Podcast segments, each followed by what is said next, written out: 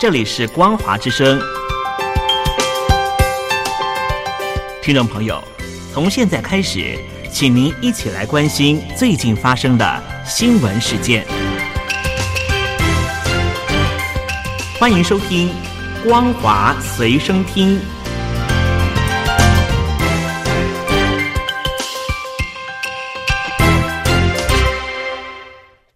各位听众朋友，您好，欢迎收听《光华随身听》，我是王琦。今天要带大家关心的焦点议题，首先第一点就是跟财经会议有关系了。三月十五号，习近平主持了中央财经委员会第九次会议，研究促进平台经济健康发展问题，实现碳达峰、碳中和。而参加会议的还有财经委员会副主任李克强、委员王沪宁、韩正等人。那么两会才刚刚结束，习近平就立刻召开了财经会议。除了继续突出他是一个财经委员会主任的头衔，也突出他要亲自主抓经济的意图之外，这么着急开会，真正关注的地方在哪里呢？耐人寻味的是，新华社报道这一次会议的文章，习近平的讲话内容只透露了两句话，可是这一则报道却在新华网的首页头条连续放了两天。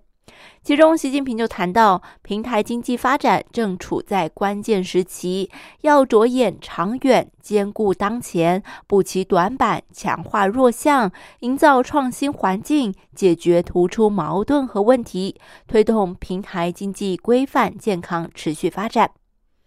这一句话的关键应该是解决突出矛盾和问题，而这不得就让人想起了阿里巴巴和蚂蚁金服。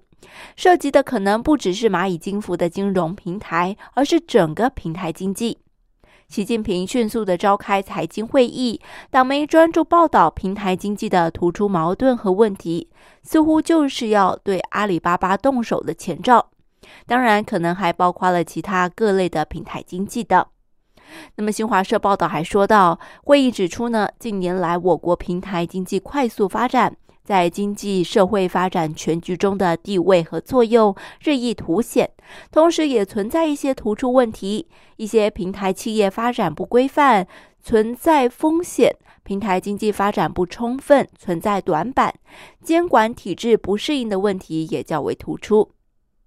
那么这一段话似乎就更加明确了，习近平认为平台经济存在风险，需要进行监管。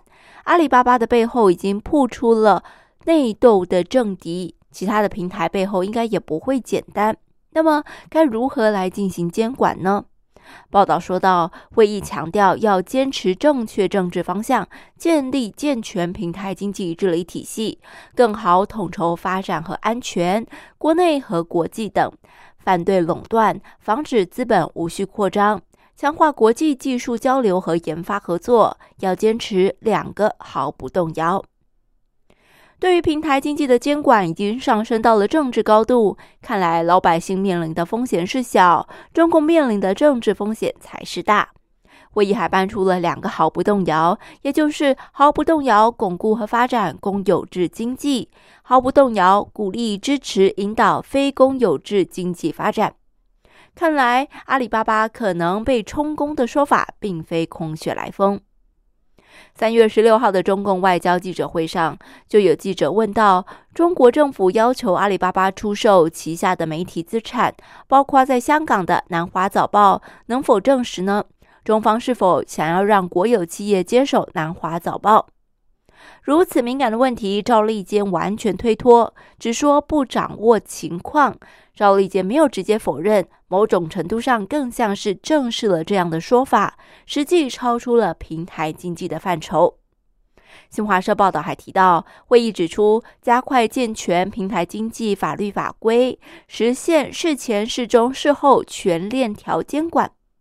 看来，一场平台经济的监管风暴即将来临，互联网私营企业主们的苦日子躲不过去了。不但数据要全面上交，搞不好就会被充公，或是变相充公，要么可能就关门了。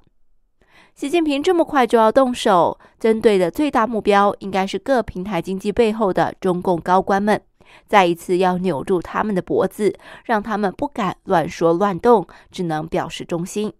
其次，内循环看来确实推不动，缺少了美国和西方国家，中国经济自己还玩不转，技术盗窃也更难了。中共高层急着要掌握各个平台经济，除了要更多的掌控经济大权和监控手段之外，应该也是在谋划通过网络来加大技术盗窃的手段和广度。美中外交会晤在即，中共高层试图走老路。这次会议还专门强调，如期实现二零三零年前碳达峰、二零六零年前碳中和的目标。这应该是美中之间有限的合作项目之一。这样的话，显然在故意说给美国听，以其尽快的缓和美中关系。监管后的平台经济或许能扮演技术盗窃的新角色。而习近平迅速的召开财经会议，既有政治经济上的关注，也有外交上的需要。两会的热闹宣传，毕竟没有办法解决实质的问题。内外交困的窘境仍然是没有出入的。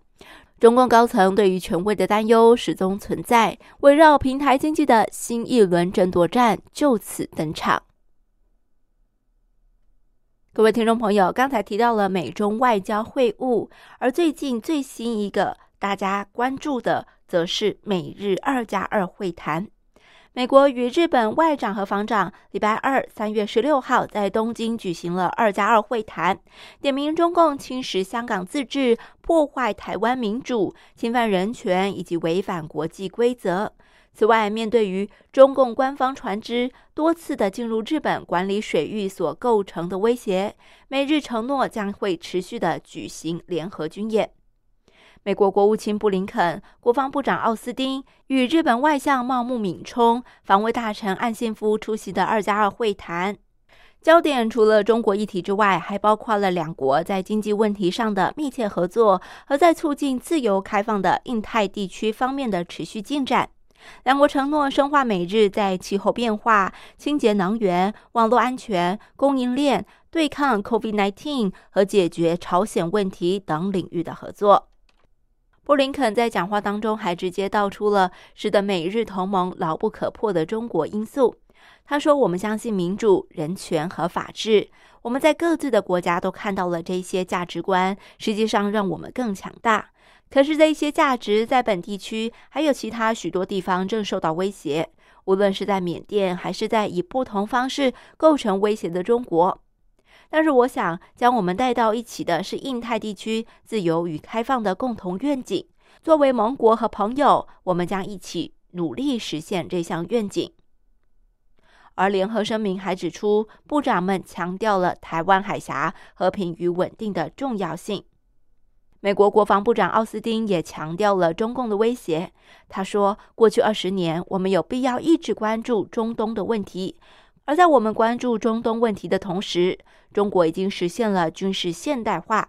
除此之外，他还进行了侵略性的，在某些情况下是胁迫性的行为，其中一些行为还是针对我们在该地区的盟友。那么，星期三在韩国还会举行类似的会谈。奥斯汀还计划在东京和首尔之后就会去访问印度。